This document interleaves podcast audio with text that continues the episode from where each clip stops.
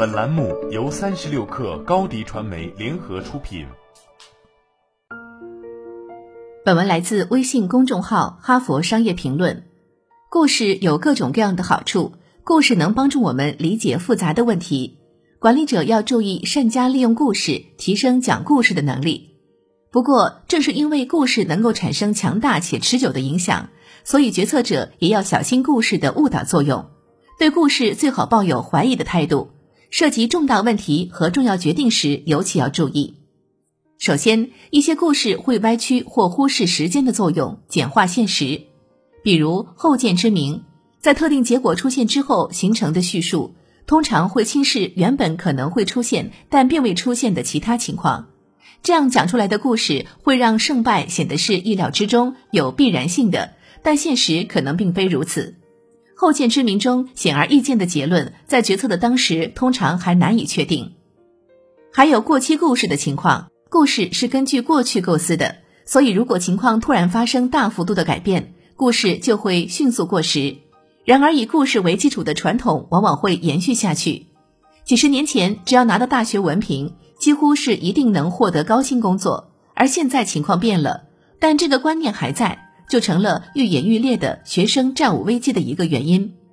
如果事物进展是非线性的，故事过时得更快，容易令决策者发生重大失误。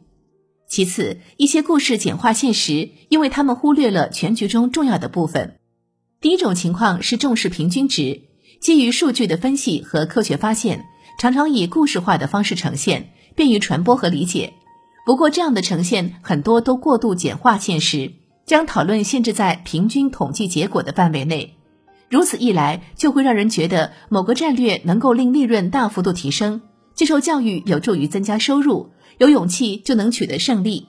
基于这类因果关系的故事也与人们的先入之见一致，但其实只是取样范围内的平均结果，而且可能隐藏着重大的风险，跟人们期望的结果也有偏差。第二种情况是注意个人趣闻。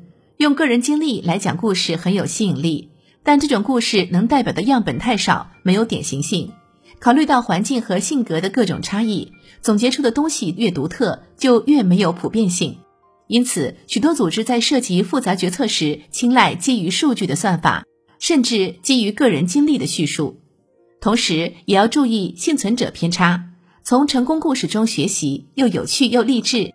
对于成功人士和成功组织的共性分析似乎十分普遍，可是这种方式忽略了一个事实：不那么成功的人和组织可能也有这些共性。此外，还有些故事重视成果而忽视基本的过程，这样的一个后果是普遍无视达到该成果过程中可能的欺诈和不良行为。很多流行的只讲成果的故事，最后都被爆出阴暗面。另一个后果是令人误解创新。关于创意的叙述总是吹捧获得成功的最终创意，以及某几位出风头的创新人士，忽略无数创业者承担着风险摸索前行的复杂过程，令创新看起来像是仅靠个人实现的有必然性的结果。现实并非如此。除了以上警示信号，还有其他至少两个问题：其一，一些故事可能混合了多个警示信号，比如只关注成果的几则幸存者轶事。加上显而易见的事后诸葛亮，故事里的警示信号越多就越可疑。其二，即使故事本身没有错，也可能出现时间相关的偏差和选择偏差。我们在事后总结的结论，最后看到的成果相关性和平均效果可能都没错，但即使提供了这些信息，也可能会误导人。这个问题的解决方案不是停止讲故事，也不是完全忽略故事，毕竟讲故事还有很多好处。决策者可以利用故事，将实用且有说服力的叙述当做可以细读的理论，而非要遵守的真理。利用以上警示信号对相关叙述进行测试、修改和更新。这样做会促使讲故事的人在传达信息时更加谨慎。如此一来，怀疑故事就能够提升故事的质量，进而提升我们的集体学习和决策质量。好了，本期节目就是这样，下期节目我们不见不散。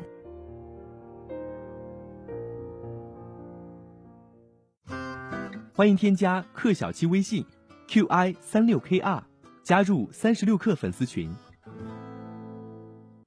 高迪传媒为广大企业提供新媒体短视频代运营服务。商务合作请关注微信公众号高迪传媒。